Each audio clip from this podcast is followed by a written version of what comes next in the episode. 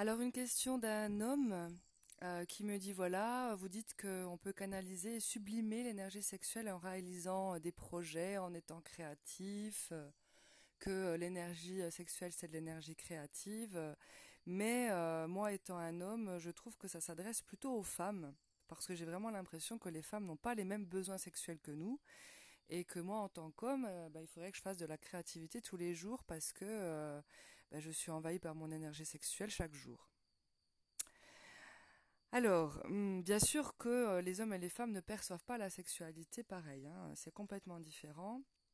Après, cela est dû à l'éducation, les croyances et la religion. Parce qu'on n'a pas été éduqué à la sexualité, que par rapport à nos croyances religieuses, eh bien, euh, la femme euh, est plutôt soumise à l'homme, hein, et puis quand l'homme a envie de faire l'amour, eh ben, il va utiliser le corps de sa femme.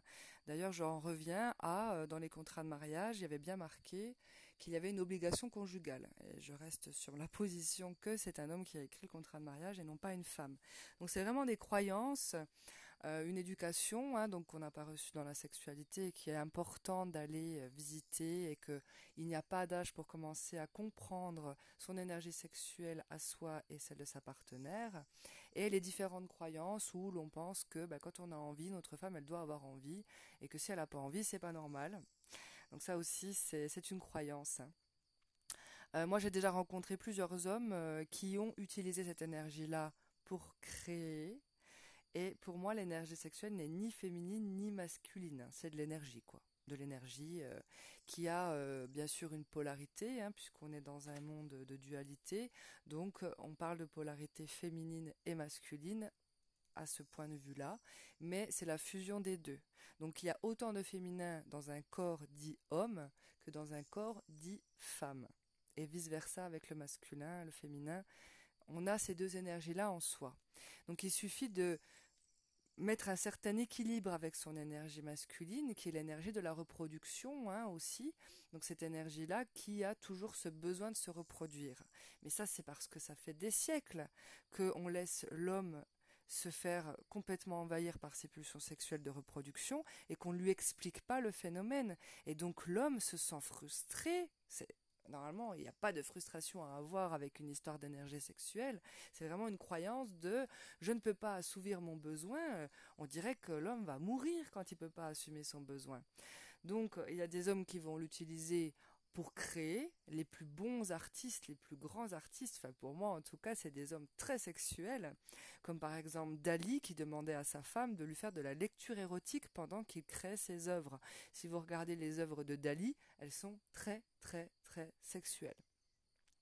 J'ai eu la chance d'aller à Paris euh, rejoindre un ami écrivain euh, qui est euh, très branché sur Dali et avec qui je suis allée à, à, une exposition de Dali là à Montmartre. C'était merveilleux, magnifique. Et là j'ai compris. Et là j'ai compris. L'artiste était plein d'énergie sexuelle. C'est pour ça qu'il faisait des créations aussi, euh, enfin pour moi qui me parlent autant euh, et qui sont euh, pour moi une source d'énergie, parce que pour moi l'énergie sexuelle c'est l'énergie de vie. Donc on peut se recharger avec cette énergie-là. C'est vraiment une énergie qui peut nourrir tout notre corps. Mais encore une fois, ce n'est pas dans l'acte. On n'est pas obligé avec son énergie sexuelle d'éjaculer. Et si on éjacule, on perd cette énergie-là. Donc pour pouvoir s'en servir créativement, il faut bien comprendre le mécanisme. Et pour comprendre ce mécanisme, vu qu'on a tous des croyances et des éducations différentes et des religions différentes, il est important d'aller faire un travail sur soi pour mieux se servir de cette énergie-là. Et là, je peux vous accompagner dans cela.